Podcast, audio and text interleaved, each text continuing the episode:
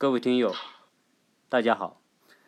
今天我们要继续继续我们上一次的一个啊非常热门的话题。还记得前几天我们请到 Maggie 还有 Sky 跟我们聊了一个呃美国大学针对于这些体育特长的这些优秀的学生啊，他们是一个成功的捷径。呃，今天呢，我们又预约在一起呢，就啊来将上次那个话题呢继续往下走。今天呢，我们请到仍然是 Sky，还有就是 Maggie，以及 Maggie 啊也跟我们带了一位重量级的一位嘉宾。我们现在请 Maggie 来给大家介绍一下这位嘉宾。大家好，我是 Maggie，很高兴又在这里跟大家一起聊天。呃，我今天想介绍的是呃，我们敖波体育教育的中国大使罗莹。呃，可能在国内打球会对国呃罗莹比较熟悉，因为他呃是前国家队选手。呃，二零一二年呃获呃去了美国华盛顿大学，通过高尔夫特长，那开始念四年的大学。他跟刚刚赢得 PGA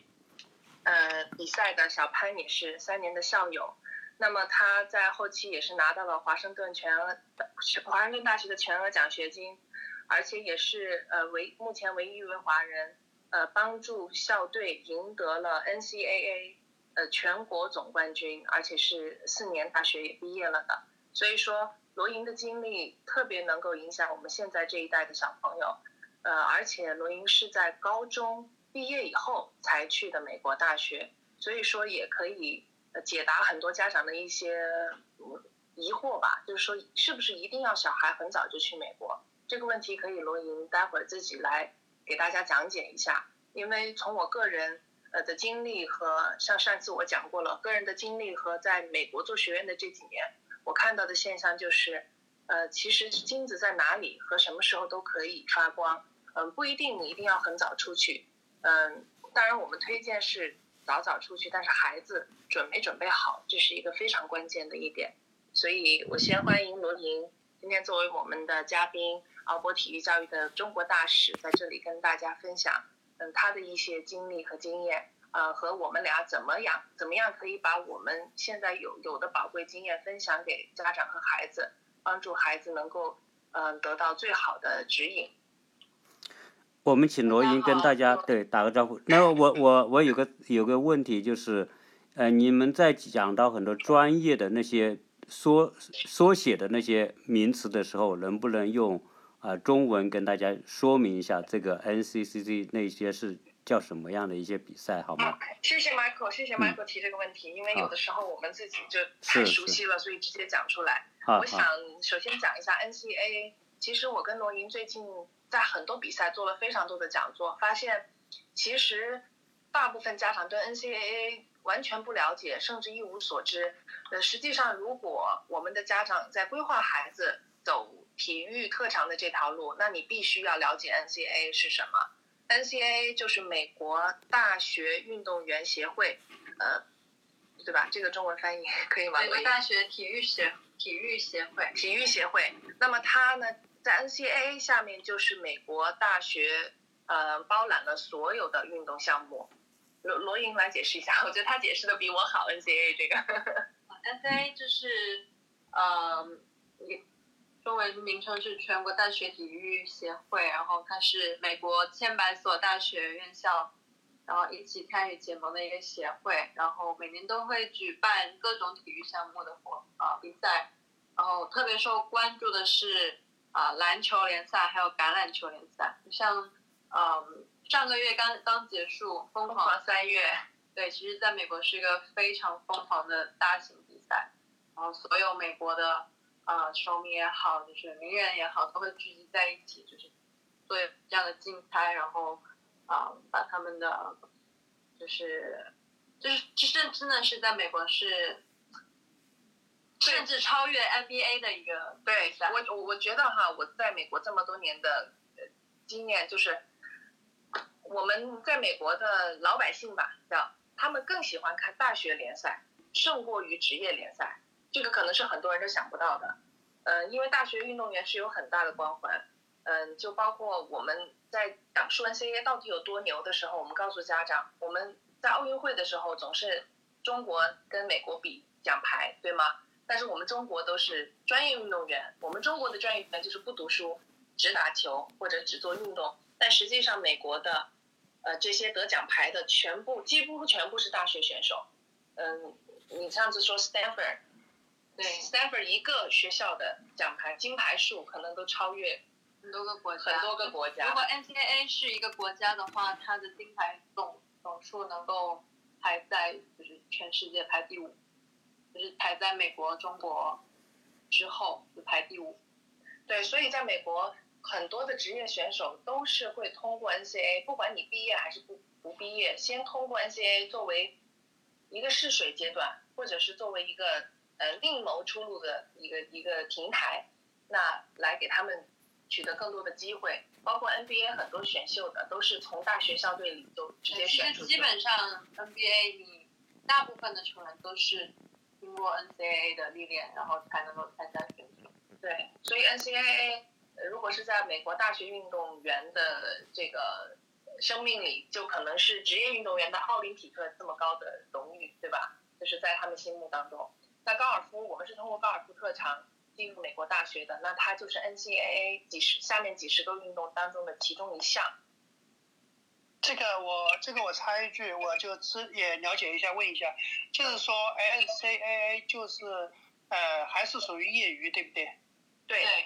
哎，那就是哎，对对，这个这个我也有一定的花言传的，就是说，哎，我也有好朋友就是在呃美国的 NCAA 拿过啊全国冠军，但是跳水了，哎，但但是他其实也是原来是中国职业的，那就像那个刚才你们也讲到，就是。中就世界大学生运动会应该也是属于业余业余大赛，对不对？呃，世界大学生运动会是应该是，对，因为因为我但是呢，中国它是不一样，不不一定不一定，世界大学生运动会不一定是对。哎，就是我我知道中国是职业运动员参加，因为。那个我们家杨澜他是拿过两届这个世界大学生运动会的冠军，那他我知道他是职业运动员，但是美国应该还是大学生去参加，对不对？对，美国大学生一定是业余球员。对对对对，这个就是说，呃，我觉得就是这个还是就是美国对业余和专业对职业是分得很细，但是呢，哎哎，但是呢，就是说我知道美国的这个 NCAA 里面这个篮球的每年的篮球联赛是超级的火爆。呃，还有一个就是，我现在就是想知道，就是因为篮球中国人基本上是没有可能，就是说借狱嘛，就是基本上是没有中国人。那我就想未来也会，就是现在已经有。冰球有一个一个中国球员在 NCAA 打篮篮篮球比赛。呃，冰球有一个职业的，就是原来那个宋丹丹的老公叫什么？他的儿子就是宋丹丹的儿子。呃，是打到那个冰球的职业，但是就是说，呃，我就想就是咨询两位，就是说，NCAA 是呃，应该好像我记得是有二十五个项目，二十五个项目其中就是羽毛球和乒乓球没有没有在里面，呃，那那个游泳啊、跳水啊，呃，是在里面的。我就想知道，就是中国人，就是因为现在我们都是面对的是中国的听众家长，那你觉得中国的家长应该？重应该关注的，除了我们当然我们主要是谈高尔夫，那也可以介绍一下，就是其他有哪些项目，觉得就是至少是你们了解的，有中国选手啊，有中国的学生非常优秀的，也可以大大概的介绍一下，大概大家也可以有有一个方向。呃，我记得我大一的时候，我的室友就是游泳队的，他是一个华裔。那其实游泳、跳水，呃，田径，包括篮球，我现在田径有吗？有，田径也有。哦，包括冰球，其实很多项目都越来越多了。对，网球是最多的，但是网球应该是不错的，中国。对，但是其他项目其实都越来越多，有大家意识到，就是 NCAA 这是一条非常好的发展的一个路线。我刚刚就是在百度上，我有搜，今年是有八位中国球员征战 NCAA 一级联盟，就篮球。哇，这么厉害！有八位，没错。对，所以现在是猛增长这个体育。他们是在美国出生的，还是是中国过来的，还是都有？呃，都是中国。像这个张振林，是现在是呃去了杜兰大学然后王全泽去宾夕法尼亚大学，赵天健加伯克利，哇屈这好厉害俊加欧洲立，对，嗯很多很多，现在是越来越多。其实现在越来越多了，只是说高尔夫可能在众多运动里面，目前来讲最能够让我们的选手到达那个到达那个竞技阶段吧。因为 NCA 的竞技水平是相当高的，呃，以前有不了解 NCA 的家长就觉得，哎呀，打打不出职业才去 NCAA 混，但实际上，嗯，是刚好相反，是你能够在 NCAA 上立足，你才有资格说你可以去职业闯出一片天下，因为那水平真的是很高。我妈妈以前是四川女篮的嘛，她去看我们学校的篮球比赛，她直接跟我讲，这个水平比我们国家队的水平还高。当然，我们学校它的篮球是主要通道，对不对？它是走职，它是就是说美国的这个运动员进入职业的一个主要通道，但也不是唯一通道。对，不对对对对，主要通道。不是唯一，不是唯一。嗯嗯嗯。但是绝我我认为绝大部分职业运动员他们都经历过 NCAA 的洗礼。对，像现在我们国内是上海哪一个就是那个职业篮球运动员 Jimmer Fredette，可能说中文我不知道他叫什么，他就是 BYU 出去的，BYU 最呃外援吗？呃外援，对他最最早是被那个 Sacramento 呃 NBA 选秀出去，然后最后从 NBA 转到中国，嗯，之前我还经常看到有他的新闻，这就是我的校友，所以说实际上呃很多 NBA 的篮球明星都是从大学出来的。对，之前是奥尼尔啊、勒布朗啊，包括乔丹，他们都是高中就可以直接进入。后来国后来那个美国 NBA 有一个有一个新的规定，你必须进入大学一年之后才可以转职业。呃，篮球它其实规定还挺复杂的，就是它有有有一个这样的规定，是你必须要呃打过一年你才能转职业，或者你要是高中想要直接打呃 NBA，好像是需要停一年，你是不可以直接从从高中就转为 NBA。我好像记得我有看到有这一条规定，但是还是需要再去核实一下。其实美国的这个做法，嗯，我我们其实有很多细节可能会慢慢了解更多，但实际上美国的这个做法大体来讲，它就是希望我们孩子在成长的过程当中，在心智不说完全成熟吧，相对成熟之前，不要竞技，不要到那个职业的竞技赛场上，因为它确实真的第一很残酷，第二你就把人生的路完全就缩窄了。所以说，美国它尊重人权的社会，它希望孩子能有平台。有时间来探索自己，到底这个是不是你想做的？因为我觉得美国人他们为什么很多地方能成功，是因为他们做很多事情都是基于自己的内在理想和内在激情，就不是说好像很早就定了一个目标就一定要走到底，因为他们都是尊重孩子自己本身的意愿的。嗯，而且文化教育在美国人的心里还是非常崇高的地位。我觉得，就即使是运动员，他们都希望能够获得对。美教育在美国是每个人的权利，对，对他们还是要争取捍卫自己的权利，对。是的，是的，就是这几天，就是我们刚才那个私下也探讨过，就是说，呃，最近这个高尔夫球界就应该是高潮迭起。首先是那个老虎，嗯，呃，再次穿上了绿夹克，就是说美国大师赛的冠军，那这也是掀起了整个高尔夫球界的高潮。那但是呢，这几天呢又。这个又把华人的这个华裔的这个高尔夫球界的高潮掀起来，就是呃这几天那个台湾的华裔的潘仲潘潘仲从从呃他拿到了这个美巡赛的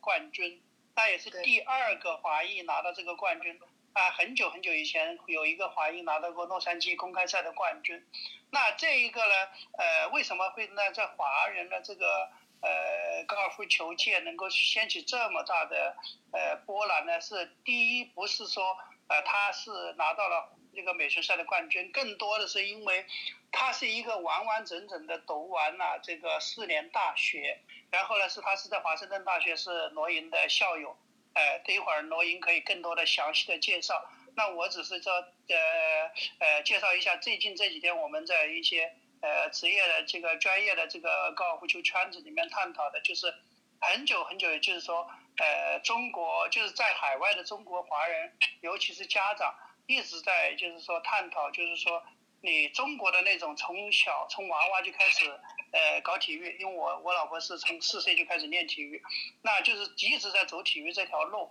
就是说连学习都几乎是不接触，和美国的这种就是说既要从事大学教育，又要又这个能够走向职业的这个。呃，典范。那华裔现在做到了，而且是做到了，这走到了一个很高的一个高度。那这个呃，大家都在这个一个是比较的呃赞赏，而且呢比较的这个呃鼓鼓励这样的一个方式，也也也其中也举了一些案例。那这些案例当中也有极端的，就是说连斯坦连斯坦福的校队录取了都不去的，我们的一些呃中国的一些。呃，高尔夫职业运动员，这个我跟 Maggie 都很熟的一个朋友，那也有这个很多是，呃，确实是，呃，像这个，呃，很多现在也有打职业，就是说中途辍学的，但是真正完完整整的，呃，像班仲从他这样子的一个是成功的一个案例，而且他是一个非常的，呃，听，呃，就是说，呃，中国家长非常，呃，喜欢的，像就是说那种。嗯，暖男吧，就是说非常听话的孩子，按照父母的期待去走完了这个过程的一个一个一个一个成功的一个案例。那也这个也可以在呃大家就是说各位就是说呃家长在选择的时候可以呃可以多关注一下这个这个这个这个呃新闻和了解一下当前的状况。这个这个就是我想要讲一下潘正从，因为我对他还是比较了解。以前在我去美国之前，我就已经经常能听到他的名字，所以就是我选华政生根大学，其实一定程度上也是因为潘正从在我们学校，就是他是我的偶像，然后有一点追星的感觉吧。嗯，对，所以就，但是我我认为有一点，其实我并不认为他是就是按照父母的期待去完成他这个学业，而是他自己是个非常有思想的人，他知道自己想要什么。他嗯，必须是他自己认为大学的经历会对他，就是以后的职业高尔夫有非常大的帮助。他并不是说是我父母要我去这么做，他才去这么做的，是他自己真的是一个啊，内心知道。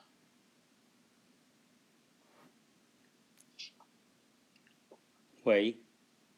喂。喂。哎哎，好好。听得见吗？听到，听到。对，所以嗯，他他从小就是一个，他家里的环境就不是不是特别好。他啊自己也说，他爸爸妈妈其实都是在球场工作，然后啊第一次摸球杆都是别人给的球杆，他的第一套球杆都是这里凑一点，别人给一根，那里给一根，然后凑成的十四支杆。所以就是他就是在他只能是每。当时也没有钱请教练，只能在球场旁边，就是别人打的时候，他自己趁着偷学。要不然就是他跟他爸爸还有他哥哥，他们会一起到书店去看高尔夫教学的书，然后再把这些书的动作技巧记在脑子里，自己有空再反复练习。呃，然后虽然他家里就是可能条件不好，但是潘正从的爸爸就告诉他。高尔夫的未来是一定非常有前途的，然后这是一份永远都不会被取代的工作，所以就是在他爸爸的严格督促下，潘正从确实是非常自己非常刻苦，每一天都是五点前他就开始慢跑三公里到球场练球，然后自己这样学了五六年以后，在十来岁的时候慢慢出成绩，但是他还是。比赛的时候，他连鞋子他都要穿别人剩下的，真的是一个非常非常励志，真的是寒窗，那是寒窗苦读的这样子的励志故事。那实际上你在大学跟他当三年校友的时候，你跟他接触的过程当中，你有你对他是什么看法？觉得跟你当初的偶像形象是一样的吗？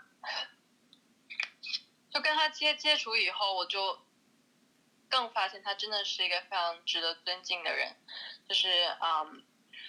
他真的是把学习当成一个非常认真的事情来做，他不是像可能有一些球员真的是就是目标还是说我要去打球，我上学可能就是想有一些球员可能真的是难听一点混一下，但是他真的不是那样子，他是把学习当做一个非常认真的事情来做。他的目标，我记得他一开始他确实是把自己的目标定到商学院的，而且他的学习成绩也确实非常好，但确实因为啊。他最后可能还是因为想要他的最终的目标是走职业，所以他还是最终选择了一个稍微轻松一点的传媒专业。但是也这个专业对他也确实是可能职业帮助会更大，因为传媒学的就是应该怎么包装宣传自己。然后他这一点也是非常好，就学校我们有很多嗯 donor 就是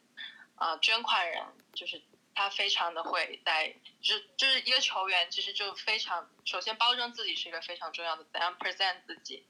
然后，嗯，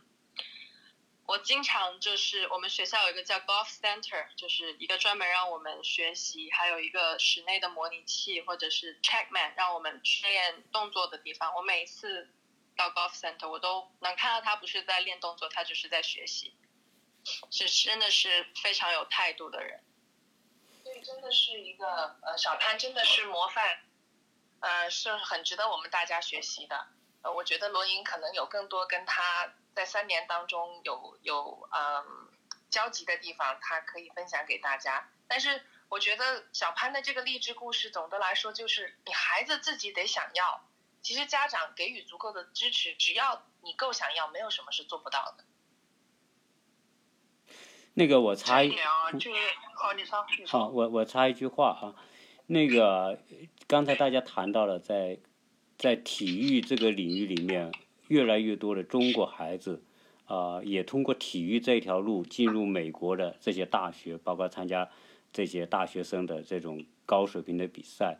呃，实际上就说明什么呢？说明国内的听国内的这种朋友啊，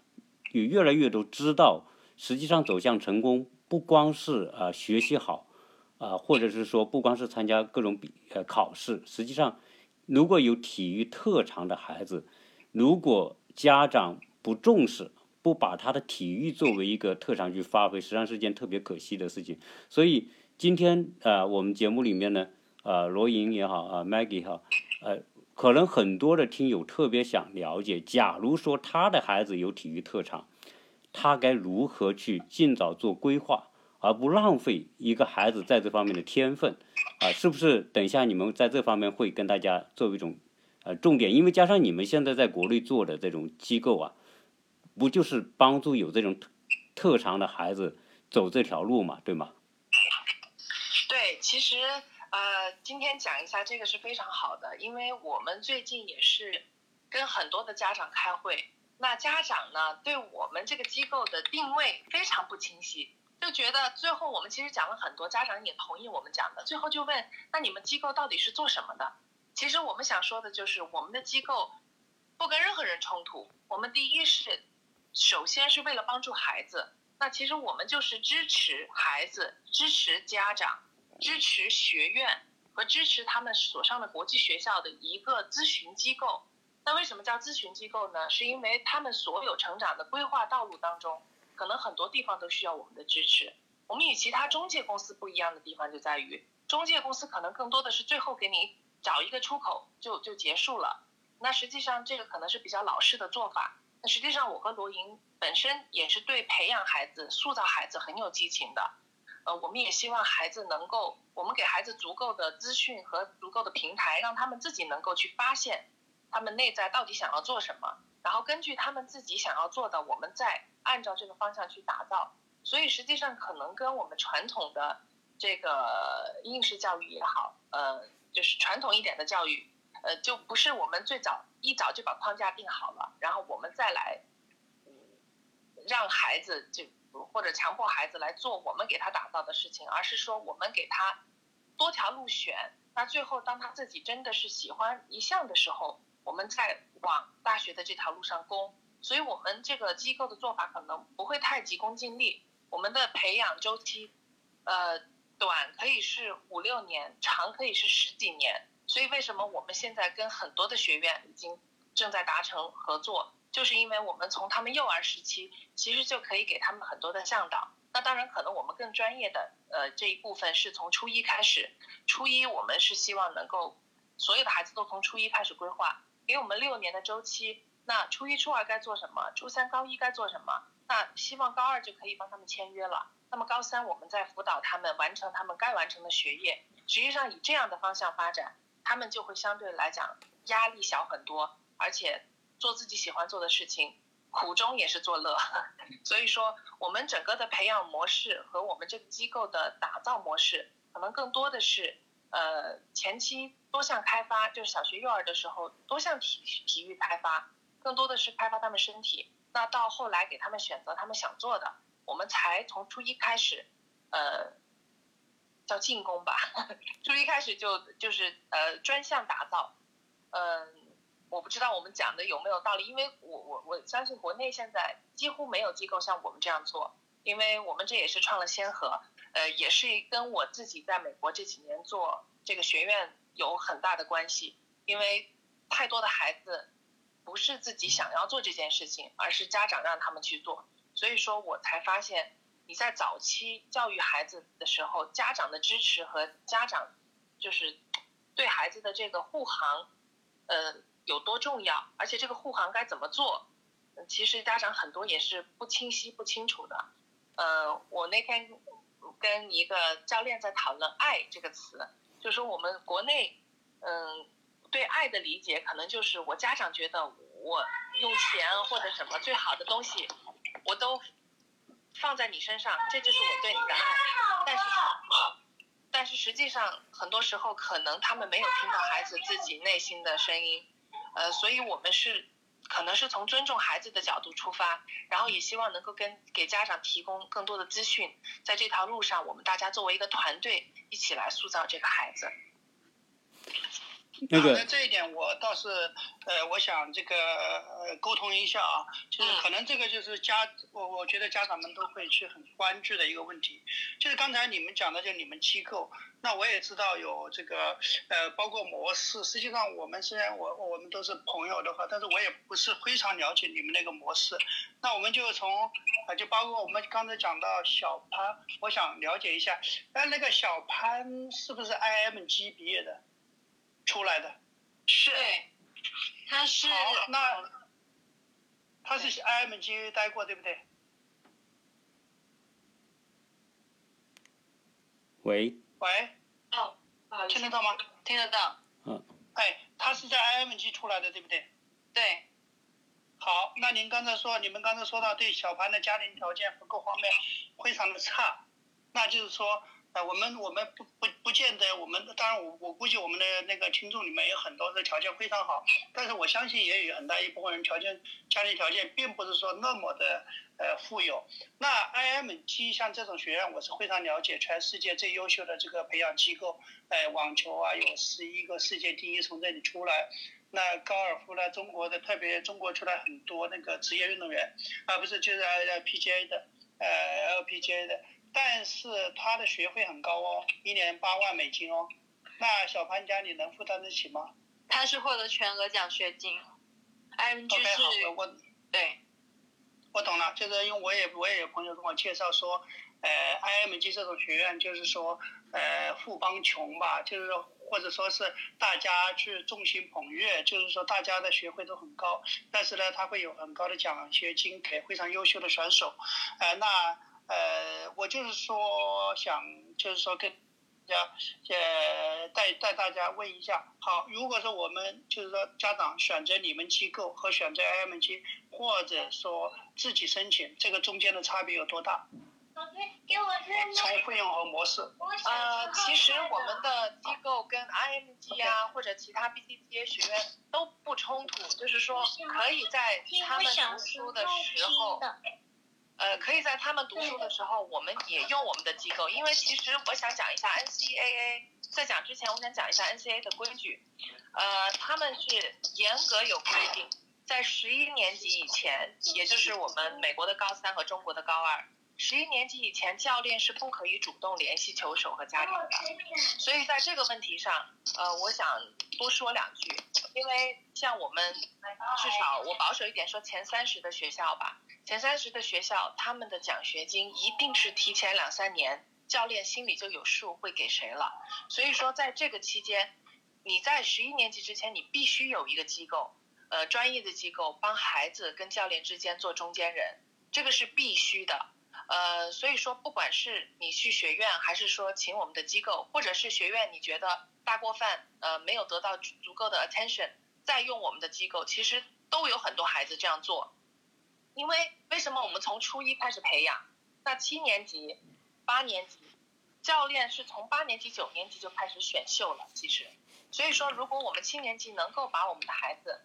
推荐给教练，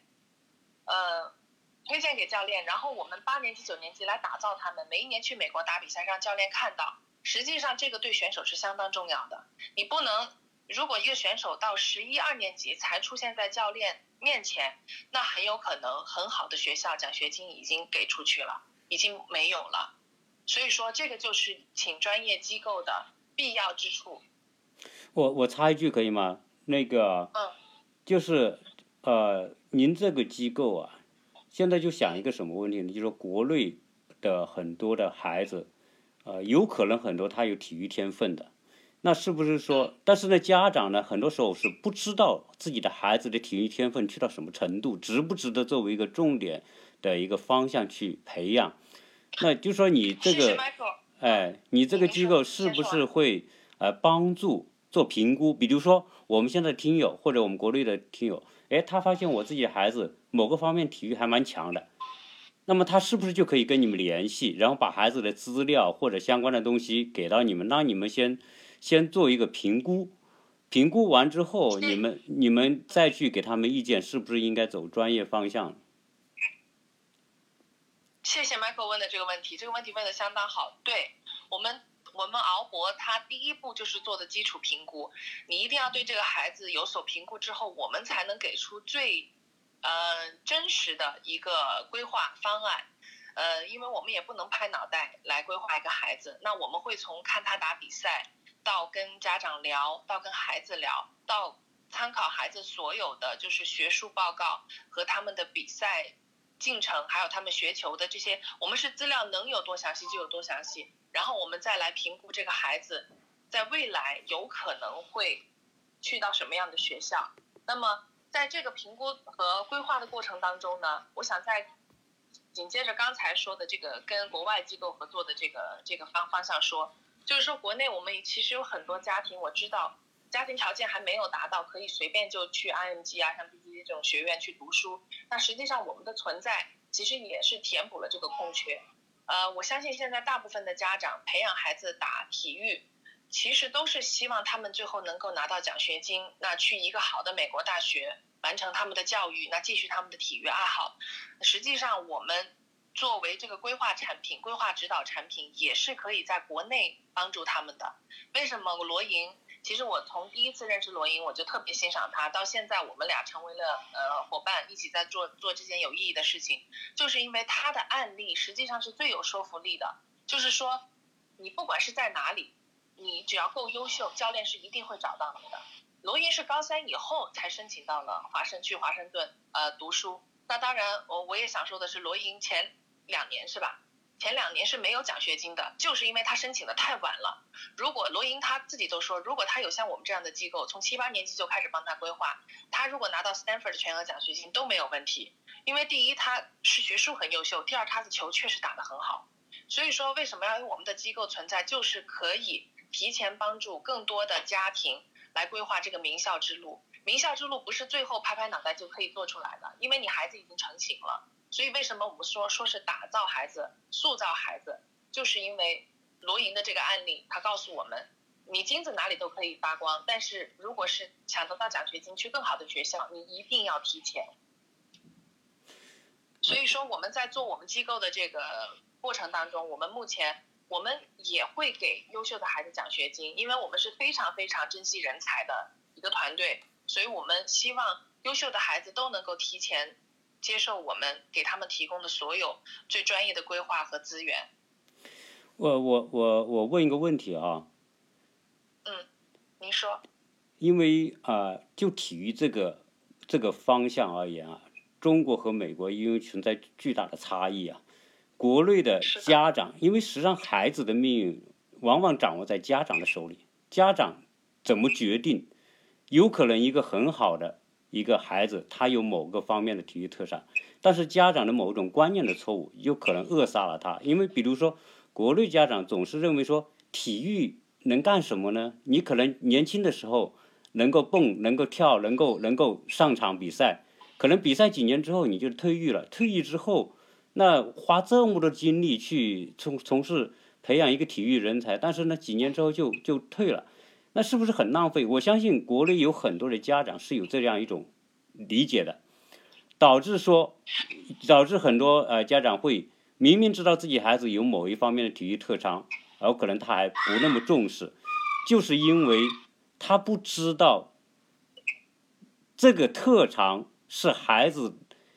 在美国这个环境当中，是孩子走向辉煌的一个非常重要的这个资源和起步。所以在今天这个节目里面啊，我我是我插这个话，我是希望说，国内的听友，如果是啊自己的孩子真的有体育特长，又喜欢体育的话，实际上体育。如加上他的水平又达到相当的水平的话，实际上体育会比那种去考这种普通的方式进入美国大学，实际上是要要容易的多，而且有可能获得的资源，包括奖学金，包括很多时候你看国内的家长会出现什么问题？就说一想美国那真的是高不可攀的，美国大学名牌大学好像高不可攀，加上有可能会呃他觉得自己家庭条件不那么好，有可能就会明明孩子很有。前景，但是有可能都放弃，所以您这个边是不是可以帮助这一类的家长或者这一类的孩子勇敢的去发挥他们这一个方面的长处？呃，可以的。其实我们现在目前这个状态，除了呃忙我们帮助孩子规划的事情，很大一部分时间我们都是在给家长提供信息。呃，我们所讲的家长教育，我总说我们太年轻了，没有。呃，没有这个资历去教育家长，但实际上我们就是希望能够找到一个平台，给家长提供越就是越多越好这种讯息，因为他们只有知道了外面的世界，知道了这些讯息之后，他们才知道体育真的能够给孩子带来什么。呃，就是从不从一个功利的角度来讲，你真的一个孩子做体育，他通过体育练就的坚韧。练就的坚持和和关键时候不放弃，以后在人生当中不管哪个阶段，绝对都能够帮助到他们。嗯，所以为什么要推美国大学这个校队的这条路呢？是因为其实我个人包括龙莹，我们是不赞成你你做了体育就放弃学业的，因为学业它也是很重要的，我们学到的知识，嗯，也是能够充实我们就是做人。那作为体育，那可能是在心理上或者是在身体上更多的开发到我们自己，所以实际上这两两者是不可缺的。嗯，我特别不赞成，嗯，就是中国老式的培养运动员的方式，其实那毁了多少代的人才，我们是真的数不过来的，因为已经也没有办法来考究他们到底能不能成为人才，因为在他们很小很小的时候，我们。不管是谁，就已经给他做了决定，让他只走这一条路。但实际上，你真的是作为竞技体育，它是一个堆堆堆金字塔的一个过程。你最后出来的就是金字塔尖的那几个人。像我们以前的培养模式，那你金字塔尖培养出来了，剩下的你放弃学业的，那就真的是，哎，就做奉献了，真的是做奉献。所以说，你如果真的坚持学业，你再坚持体育，那么像我我我们可以举例子。肖毅是读的杜克大学，那他最后其实他青少年时期也是非常优秀的，他最后也没有走职业这条路，因为他从大学出来之后，发现他人生有更多的可能性，而且他发现了他人生可以做的在其他领域做得更好，他最后就成了一个金融师，所以说，嗯，就是这种案例是非常非常多的。罗伊可以补充一下。对，肖毅他最后是从多个大学毕业以后，就去了华尔街德意志银行，然后就是相当于就是一毕业就是我们那种家长们都羡慕的孩子，一毕业就是九万美金的年薪这种，包括这另外一个女孩史若晨，她也是，她是在哥伦比亚大学的高尔夫校队，我就是在大学的时候也跟她打过，啊、她也是在毕业以后，她去申请摩根斯坦利的这个呃工作，然后他们摩根斯坦利当时在纽约，然后他的那个 CEO 一听就是知道他是中国人，然后知道他打高尔夫，然后马上就跟他约了一场球，然后在打球的这个过程中，直接就给了他 offer，所以他现在直接就进入了摩根斯坦利。所以所以这里面有一个概念，就是实际上体育是一个很重要的敲门砖。对于有体育特长的孩子，进去之后不是说只学体育就完了，而是要珍惜在美国大学里面的学获得学位的机会，对吧？对，没错，其实没有这没有就是国没有，我觉得对，这就是国内大学啊。好好好，那个美国美国人他可不认为就是说体育只是敲门砖，而是所有的行业的领袖人物都是非常优秀的体育尖子生，这个是有公认的，包括一些领袖。对，没错，没错，是这样的。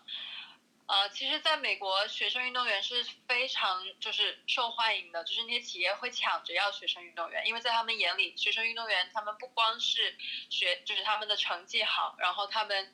啊、是非常坚韧，他们遇到困难他们是不会退缩的，而且是这些所有的运动员都是经历过不断的啊、挫折，然后爬起来站起来，不断的啊。在进步自己，所以运动员的逆商是非常高的，他们不会说遇到问题他们就退缩，他们一定会想办法去解决。所以啊、而且运动员因为他们经过很多的比赛赛场的磨练，他们的其实信心都是非常高，每个运动员都非常有自信。所以不管他们进入到什么行业，他们最终都能够做得非常出色。那那你们现在国内做的这个机构啊，就是如果是体育方面的，你们有哪些项目的限制，还是全部的项目你们都接纳去介入？我们我呃，我们未来是全部项目都会接纳，但是由于我们呃，因为是今年刚开始，然后我们确实自己在高尔夫的资源，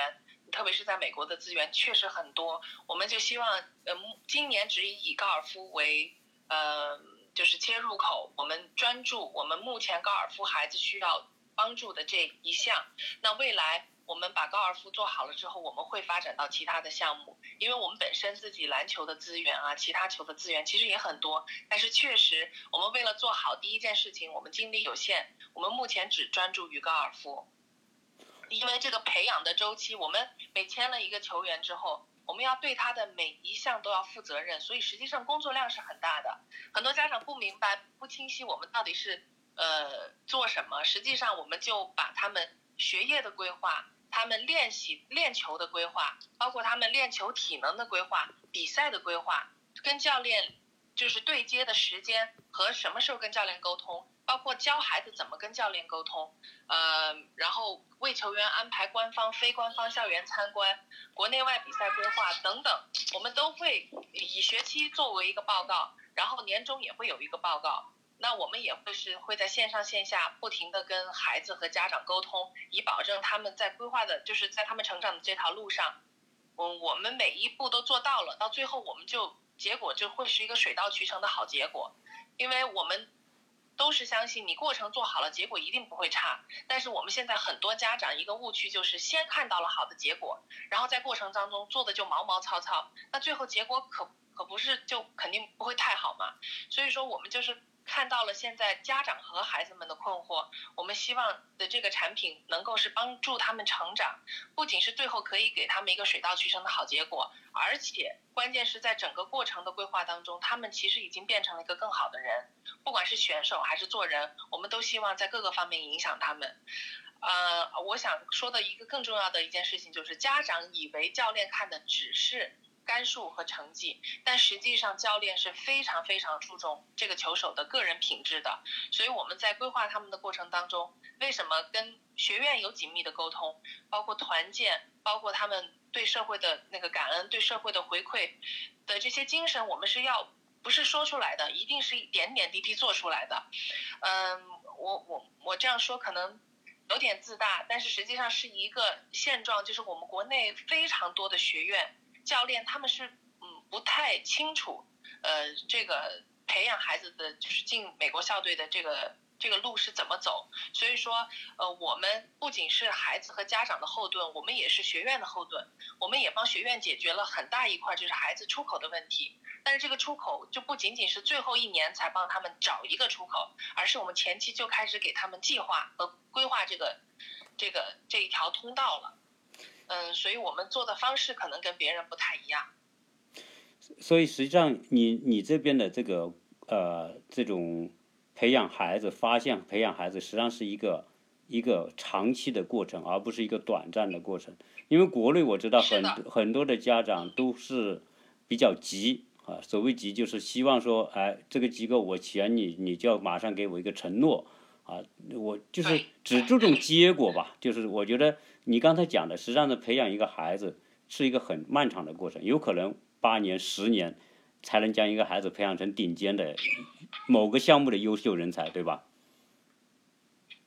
是的，呃，其实给承诺的这个方式，我们只有中国人会做。即便现在美国人开始做了，可能也是受到我们国内的影响。在美国以前，我刚接触到就是中国这个青少年圈子的时候。我有问过，就是我刚刚开始接触新呃高尔夫教育的时候，我有问过机构，我说你们给承诺吗？他直接很奇怪的看着我，他说，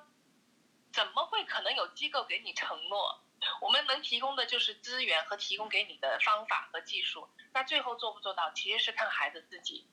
所以说，小潘那个事情，我想补充一下，就是不管他是去了哪里，这个也是罗莹告诉我的，因为罗莹确实是以他为偶像，觉得他做人真的是。非常受人尊敬，也值得我们学习。他无论是去了哪里，是去华盛顿也好，是去 IMG 也好，其实他个人的这个品质和他内在的这个动力，足以支撑他，不管是去哪里，他都会成功。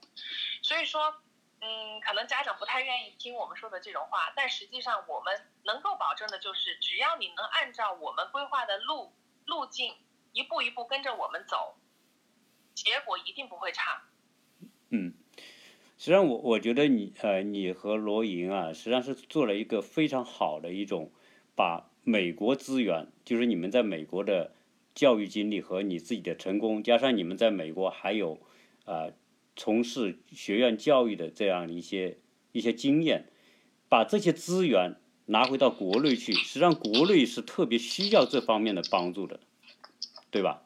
是的，是的，而且我们，我跟罗莹还有最大的资源，就是因为我们在大学期间也是优秀选手，那我们其实积攒了很多很多大学教练的这个私交，我们是跟大学教练是有私交的，但是作为我们做个人做人的底线来讲，孩子如果不达到这个水平，我们是不可能给他推荐去顶级学校的。我们跟顶级学校的教练都有联系，都可以联系，但是。问题是孩子到底够不够优秀，这是最重要的一点。嗯，我们不能总是看到出口，我们要看到他们的能力。这就是我一直跟家长讲的软实力，软实力。我们希望能够塑造孩子的软实力，最后的结果一定是水到渠成。这个你们真的相信我？但是很多家长就是觉得，哎呀，这个拖的时间太长了，我们给钱能不能够就是把这个结果就绑定了？这是不可能的。不管机构跟你说什么，我都现在告诉你，这是不可能的。你不够优秀，教练是不会选你的，我们也不会随便推荐，因为这就是砸我们自己的做人的一个招牌。所以说，我们在做人的原则上也是，我们要公平，我们要就是最大，对，公平公正也是最大潜最大限度的能够开发出来每个孩子的潜力，这也是我们非常有激情做的一件事情。嗯。那个呃，罗莹啊，因为他的这个故事啊，我在听你介绍他的时候，有很多东西就是特别值得我们家长一种一种认真去了解的。能不能请罗莹来介绍一下他如何从中国到美国，如何做这样一个转变，如何适应这边？刚才你讲到这个问题的。啊，我是呃。从怎么说？我是从十一岁开始吧，就是因为我爸爸，然后他打高尔夫，然后他就希望我可以陪他一起下场。所以从十一岁开始接触高尔夫，然后一开始其实我不太喜欢这个运动，觉得很枯燥，就是一个人闷着头，就是把对着一个小白球就想要打打出去，就觉得挺挺无聊的。但是爸爸还是非常坚持，然后他认为这个这个运动非常好，可以帮助到我，不管是啊、对自己一个锻炼也好，然后啊、是对我一个品性的一个呃磨练也好，还是说对我，甚至对我他想的比较远，他觉得打高尔夫可能会对我以后工作会有帮助，所以他就是要要我一定要坚持。然后在他的坚持之下呢，其实我的成绩也进步的比较快，因为像我当年，其实我打球孩子还是非常少。当年我们少到什么程度，就是可能去参加比赛就有奖拿了，但是现在小孩子打的真的打球真的非常越来越多，报名都报不上了，这个我是也有了解的。啊、所以就零七年那一年吧，也不能说我们真的是去比赛就有奖拿，这个有点夸张，但确实人不多，我们一个组别最多的时候就是十十几二十个人。所以就是一七年的时候，我就拿了五个青少年比赛的冠军，然后我自己可能就是小孩子拿了成绩就会有成就感，有成就感就愿意继续啊、继续练下去，继续想希望自己能够更进步，达到更更高的一个高度。所以啊、我也意识到，就是高尔夫，因为就是打了好成绩以后，我就进入了国家队，然后进入国家队以后，也多了很多到国外比赛参加的机会，然后我也意识到高尔夫可以带我走得更远，然后见到更广阔的世界，所以啊、我就开始就是自己慢慢的从觉得高尔夫是个枯燥的运动，到高尔夫变成了我的一个奋斗的目标和动力。然后零八年那一年，我是入选了就是国家的那个亚运被亚运集训队，然后国家队的经历确实也对我帮助很大。然后我第一次是真正的体验到团队集体这样的生活，然后国家队会给我们有规律的训练的作息，有体能，然后后来也接触到啊、外教先进的教教学理念，然后国家队也确实给到我们很多资源，让我们参加一些很高水平的职业比赛啊，还有业余比赛啊。然后通过这个过程，我的成绩也确实越来进步的越来越快。啊，到最后亚运会选拔的时候，其实我的状态就是开始下滑，然后最后是没有选上。但我觉得就是这一段时间成就了我自己，让我变得更加自律，更加、呃时间管理能力变得更强，然后守时，对自己的要求也更严格。就是亚运会结束以后呢，我第一次面临了我自己一个非常重要的人生的选择，就是我是应该直接转为职业球员，还是应该继续读书？但是因为文化教育在我的家庭非常的重要，因为我爷爷他本身是一个中学的校长，然后我爸爸也是大学本科毕业，所以就是我们认就是高尔文化，就是我们家里人是一定不能让我放弃的。然后，但是高尔夫也确实是我生命中非常重要的一部分，所以这个时候我也了解，我就开始了解，然后发现原来去美国留学，美国的大学大多都有高尔夫校队，而且我们上课都跟普通的学生一样，就每天都还要上课，然后但是每天我们也可以保持训练。一年可以参加十几场大学的比赛，甚至可以获得奖学金。就了解到这里的时候，我就没有什么犹犹犹豫，我就觉得这就是我的方向，我的选择，我就自己开始申请美国大学。然后因为时间比较仓促吧，我自己还选择了要推迟一年入学，要准备 SAT，还有托福的考试，然后自己总总结自己的一个呃简历，然后还有打出这些成绩。整理成邮件，然后我就发给了好几所我自己喜欢的大学的校队的教练。很快我也收到他们的回复，但像 Maggie 刚刚说到，因为我当时是高三才开始准备这件事情，那个时候已经比较晚了。我申请的学校绝大部分都告诉我已经没有奖学金了，但是当时我就觉得这不是最重要的。我我爸爸妈妈我们坐下来讨论，他们都觉得奖学金不是最重要的。无论如何，这个学他们都是无论如何我都必须要去上。所以最后综合了学校的排名、校队排名、地理位置，还有校友的条件，包括潘中从，还有另外一个当时广州的一个球员叫刘一凡，他也是在我们学校的校队男子校队，所以最后我就选了西雅图的华盛顿大学，所以我是一名 walk on，到啊，但是虽然我是 walk on，但是我一直都是学校的主力，然后帮学校赢了十几场的 NCAA 的校就是团队的冠军，所以到了大三那一年，啊，教练就把全额奖学金给我了。你你这个是我申请这样的一个故事。您您从国内啊、高三去到美国，实际上这个年龄已经比较大了。然后你是如何在这样一个过程当中适应？特别是我相信最难的是语言方面的，啊、你是对，怎么来实现这样一个适应和转变的？呃，一定是去到的时候初一开始是有一个文化冲击的，就但是我认为，因为我确实呃从小打高尔夫，我去过很多不同的国家，然后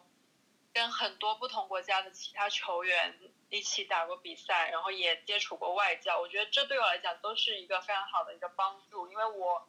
从小就不怕跟别人说英语，我的英语成绩也一直都是比较好的，就是在全年级都是排前十，所以就是我认为，我要是想要打高尔夫，英语是我一定不可以啊、怠慢的一个学科，所以我从小也是，我也爱看美剧，或者我会嗯。因为我们还是暑假经常外出比赛，就是我不怕去跟别人说，所以这一点我觉得对我是有很大的帮助的。虽然我一去到国外，第一二前一年肯定还是会，我我读阅读比别人慢，我上课可能听的会比别人要吃力一点，所以我会在课前做很多预习。我可能别人可能三分钟就能看完的一篇文章，要花半个小时，但是我就会在课前我就要把这些工作都做好，所以这样子我上课的时候听起来就不会这么吃力。包括我在国家队，因为已经是在团队中生活，所以在我转化到转转到大学校队的时候，我也更容易融入，因为我知道集体的生活是什么样子的。高尔夫本身可能是一个比较个人的运动，嗯，所以要融入到一个集体生活并不这么容易，就是你要互相跟队友要互相帮助，你要听教练的，你要听安排，你要遵守时间，不可以因为一个人迟到了，那你就会拖累整一个团队。所以这一些意识，我觉得呃，我都有培养到。所以我认为现在其实现在国内有很多比赛也慢慢的开始转变，就是做这种团体制，包括现在很多学院可能也会有一些团体的训练，我都认为是非常必要的，也是非常有帮助的。呃，非常感谢罗莹跟大家介绍这些他的自己的经历和故事。呃，我我想哈，因为我为什么说呃特别希望你们把高尔夫这个项目分享完呢？因为因为我在国内呢，我们也是做企业的，在国内很多这个老板圈子是有玩高尔夫球的啊，而且越来越多。因为实际上在国内来说，高尔夫成为一个社交的一个一个方式嘛。特别是那些做企业的那些很多大企业的那些老板，很多都玩这个，所以有可能他们的孩子也可能受这个影响。因为我是有很多朋友，他们的小孩很小就开始打球，但是呢，如果他们真的有这种天分的话，我觉得你们在国内办的这个机构，应该是一个对他们来说一个是非常好的一个途径和和一个方式。所以我确实希望啊，你们这个机构。能够对国内的这些对高尔夫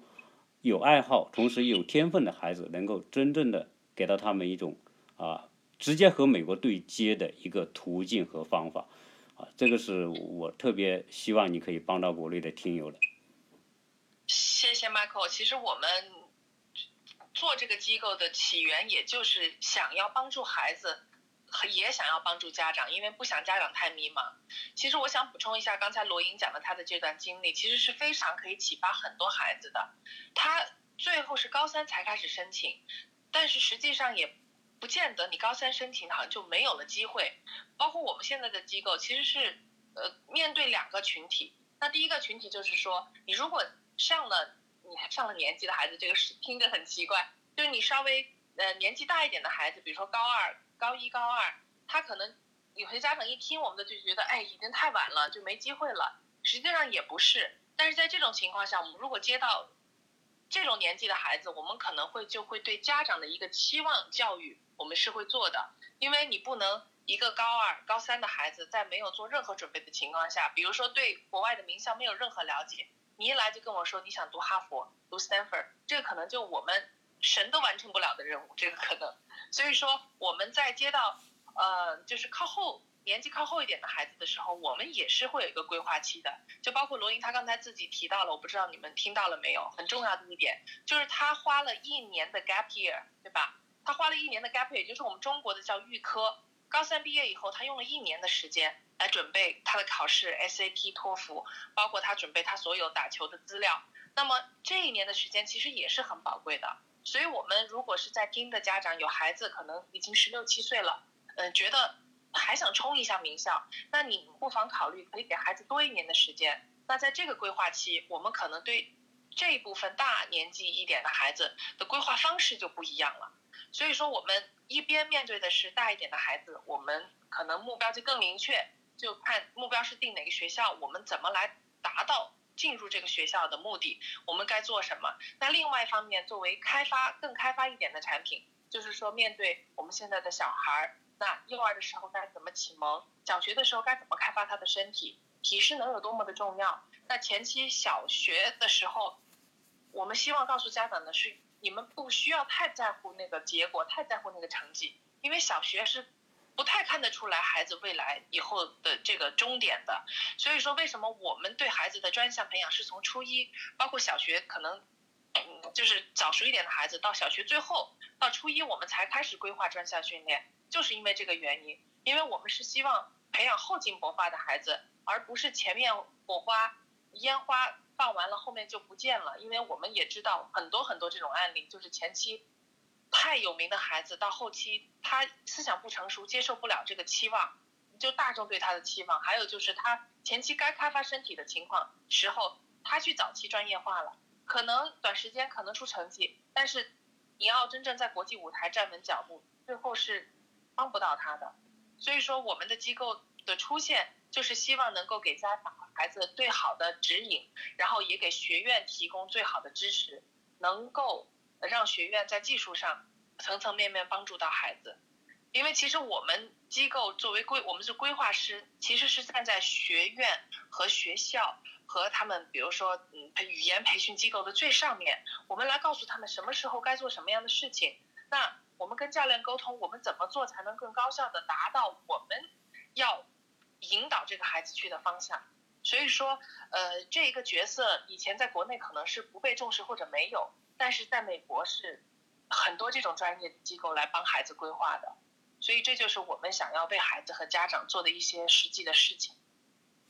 呃，那个罗莹和呃 Maggie，因为这一期呢，我们时间已经啊有蛮长了，一个小时了。我想呢啊，最后啊啊，请你们跟大家就是谈一个事，就是假如说啊，就我们国内的这些家长想要。通跟你们合作，那以什么方式？比如说，你是你们的网站也好，或者他们是要把孩子送到你们这里来呀，还是什么方式？你给大家啊简单介绍一下你这个对接方式好吗？好的，呃，Michael，我们现在对接的方式就是以微信公众号，呃，我们自己的公司有一个微信公众号平台，呃，那么呢，也可以在上面联系到我们的工作人员。那当然也可以直接联系我和罗莹。因为我们嗯对培养孩子是每个人有每个人的培养方式，所以我们没有办法做一个给给大家一个标准答案，就是说我们培养孩子一定是呃就是怎么对接，它没有一个绝对的方案，所以每一个方案都是特别的。呃，最好的方式就是关注我们公众号，然后呃有有机会的我们加到微信，我和罗莹可以直接跟家长对接，嗯，这是最好的方式。那最后看看 Sky 还有啊，你们几位啊，还有哪些最后想跟大家啊啊要要要分享或者沟通的，还有没有话题？我可我可能没有了，因为这个呃，但是我我分析啊，因为以这个 Maggie 和这个罗莹的这个大学经历，呃，他又不是那种不像 IMG 那样子那个昂贵的收费，我相信他们应该是最直接和最有效，还是性价比最高的这种机构去达成这个呃咱们的家长去呃获得大学的校队的 offer 的一个最佳的方式，甚至是他可能比像 mg 这种学校，他会。呃，要么就是很高的收费，他但是他并不去，呃，给你更多的规划，他他因为他人太多嘛，那我相信像麦姐和这个罗英他们这个奥博机构，应该说是最有效的，我认为是最，呃实最实际的一种方式，因为他们跟各大校队，呃的教练也都是非常好的朋友，呃，希望大家可以，我就我我我我觉得是不是应该他们在群里加点微信啊？或者说你把公众号发到群里面，大家可以更好的了解。谢谢。呃谢谢 Sky，谢谢 Michael。嗯，因为呃，最后我就收个尾了，因为呃，我们的听友呢，有可能有些在我们群里，有些不在我们群里。假如说我们啊群里之外的听友对 Maggie 和罗莹他们这样一个跨境项目哈，就把美国的教育、高端的高尔夫的教育啊带到国内，有这种需求的。假如说你不在群里没有关系，你可以跟我们联系啊，我们可以把他们的这个联系方式或者微信公众号发给大家啊。总之来说，这种项目我觉得真的是呃对